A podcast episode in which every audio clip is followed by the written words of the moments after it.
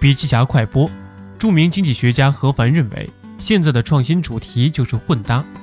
新技术往往是把已经存在的技术用新的形式组装起来。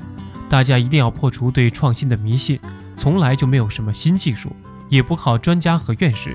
只要你大胆的突破已有的界限，能够想到新的组合方式，就一定是创新。中国企业的创新优势之一，在于我们可以做劳动密集型的研发。第二个。中国的优势基础是很多东西在中国才能商业化，才能成功。由于中国市场的复杂，提供了很多技术在中国商业化、标准化的机会。中产阶级已有千万上亿了，只有中国有这么大的市场，这是中国未来创新的巨大能量。深度学习还需关注微信公众账号“笔记侠”，阅读完整版笔记还原。